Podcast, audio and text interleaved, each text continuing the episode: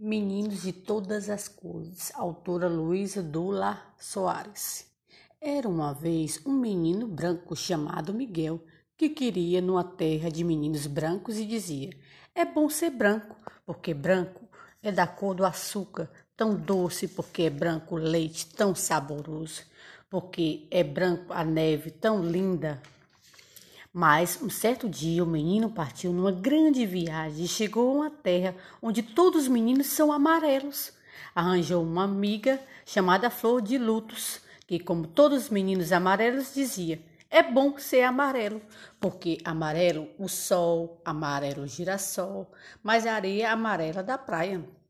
O menino branco meteu-se num barco para continuar a sua viagem e parou numa terra onde todos os meninos são pretos.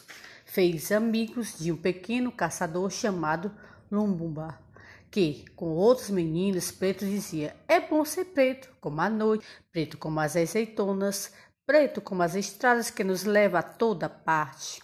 O menino branco entrou depois num avião que só parou numa terra onde todos os meninos são vermelhos.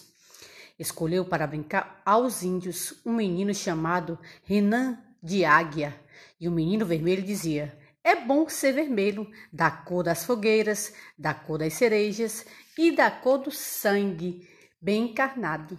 O menino branco foi correndo o mundo até uma terra onde todos os meninos são castanhos.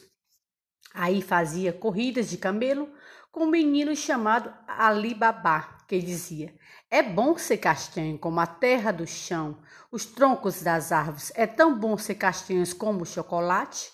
Quando o menino voltou à sua terra de meninos, dizia: É bom ser branco como o açúcar, amarelo como o sol, preto como as estradas, vermelho como as fogueiras, castanho da cor do chocolate.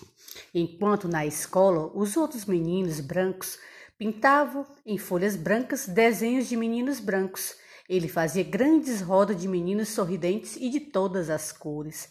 É o menino branco aprendeu que, afinal, mesmo sendo diferentes, é bom ser de todas as cores.